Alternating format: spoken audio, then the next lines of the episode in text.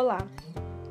Está começando o podcast do artigo de Pedro Roberto Jacobi, com o tema Educar na Sociedade de Risco o desafio de construir alternativas.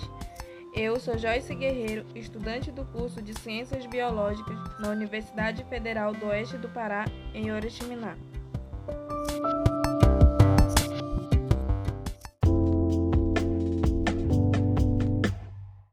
O conceito de desenvolvimento sustentável surge no contexto do enfrentamento da crise ambiental, configurada na degradação sistemática de recursos naturais e nos impactos negativos dessa degradação sobre a saúde humana. Duas correntes interpretativas se sobressaem nesse processo. Uma primeira econômica e técnico-científica, que propõe a articulação do crescimento econômico e a preservação ambiental a segunda relacionada com a crítica ambientalista ao modo de vida contemporâneo. A ideia ou enfoque do desenvolvimento sustentável adquire relevância num curto espaço de tempo, assumindo um caráter diretivo nos debates sobre os rumos do desenvolvimento. Em 1973, utiliza-se pela primeira vez o conceito de ecodesenvolvimento para caracterizar uma concepção alternativa de desenvolvimento, cujos princípios foram formulados por Inácio Sachs. A sustentabilidade social, a sustentabilidade econômica, a sustentabilidade ecológica, a sustentabilidade espacial e a sustentabilidade cultural se articulam com teorias de autodeterminação defendida pelos países não alinhados desde a década de 60. Essas cinco dimensões enfatizam uma leitura que Sachs faz do desenvolvimento dentro de uma nova proposta. O ecodesenvolvimento, que propõe ações que explicitam a necessidade de tornar compatível a melhoria nos níveis de qualidade de vida com a preservação ambiental. Os pressupostos do ecodesenvolvimento e outras formulações desenvolvidas nos anos 70 conseguiram introduzir a dimensão ambiental nos esquemas tradicionais de desenvolvimento econômico prevalecentes na América Latina, e a partir delas avançou-se na adoção de políticas ambientais mais estruturadas e consistentes. Apesar das críticas, o conceito de desenvolvimento sustentável representa um importante avanço.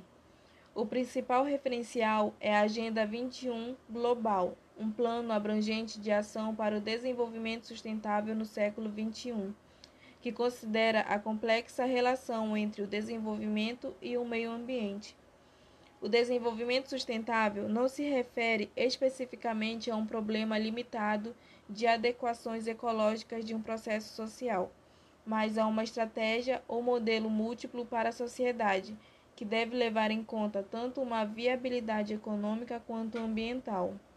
O desenvolvimento sustentável somente pode ser entendido como um processo no qual, de um lado, as restrições mais relevantes estão relacionadas com a exploração dos recursos, a orientação do desenvolvimento tecnológico e o marco institucional.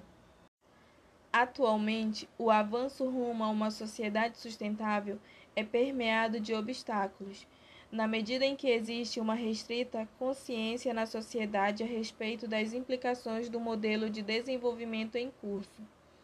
As causas básicas que provocam atividades ecologicamente predatórias podem ser atribuídas às instituições sociais, aos sistemas de informação e à comunicação e aos valores adotados pela sociedade.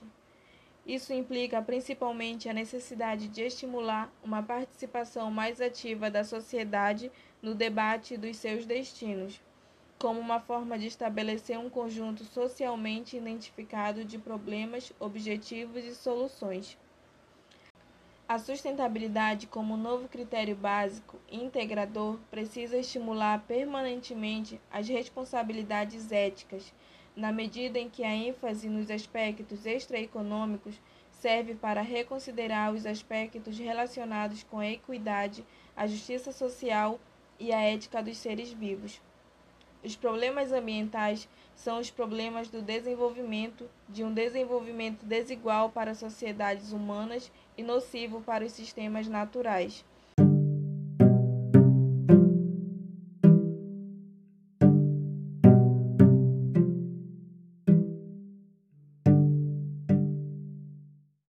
Multiplicação dos riscos, em especial os ambientais e tecnológicos de graves consequências, é elemento-chave para entender as características, os limites e as transformações da nossa modernidade. A sociedade produtora de riscos se torna crescentemente reflexiva, o que significa dizer que ela se torna um tema e um problema para si própria. A sociedade se torna cada vez mais autocrítica e, ao mesmo tempo em que a humanidade gera perigos, reconhece os riscos que produz e reage diante disso. A sociedade global reflexiva se vê obrigada a confrontar-se com aquilo que criou, seja de positivo ou de negativo. Os grandes acidentes envolvendo usinas nucleares e contaminações tóxicas de grandes proporções e outros de menor porte, mas com impactos locais significativos, aumentam o debate público e científico sobre a questão dos riscos nas sociedades contemporâneas, o que converge com a questão da cidadania e da qualidade de vida. Observa-se uma transformação da sociedade industrial, originando a sociedade de risco a sociedade de risco decorre da continuidade dos processos de modernização autônoma, cegos e surdos a seus próprios efeitos e ameaças. A reflexão sobre sociedade de risco nos permite abordar a complexa temática das relações entre meio ambiente e educação a partir de alguns parâmetros presentes nas práticas sociais centradas na educação para a sustentabilidade.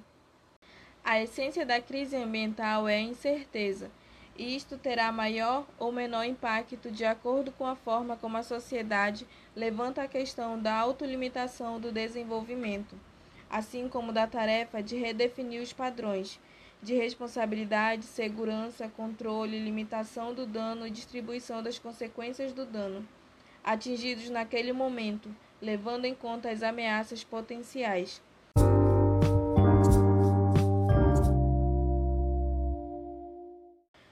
Caminho para uma sociedade sustentável se fortalece na medida em que se desenvolvam práticas educativas que, pautadas pelo paradigma da complexidade, aportem para a escola e os ambientes pedagógicos uma atitude reflexiva em torno da problemática ambiental. As práticas educativas nos apontam para propostas pedagógicas centradas na conscientização, mudança de comportamento e atitudes desenvolvimento de competências, capacidade de avaliação e participação dos educandos. Isso desafia a sociedade a elaborar novas epistemologias que possibilitem o que Morin, 2003, denomina de uma reforma do pensamento. Refletir sobre a complexidade ambiental, Morin, 2007, abre um estimulante espaço para compreender a formação de novos atores sociais que se mobilizam para a apropriação da natureza, para um processo educativo articulado e comprometido com a sustentabilidade e a participação, apoiado no diálogo de áreas do conhecimento. O desafio é orientar de forma decisiva as gerações atuais não somente para aceitar a incerteza e o futuro, mas para gerar um pensamento complexo e aberto às indeterminações, às mudanças, à diversidade e à possibilidade de construir e reconstruir um processo contínuo de novas leituras e interpretações. Eu sou Joyce Guerreiro e esse foi o podcast de citação do artigo de Pedro Roberto Jacobi.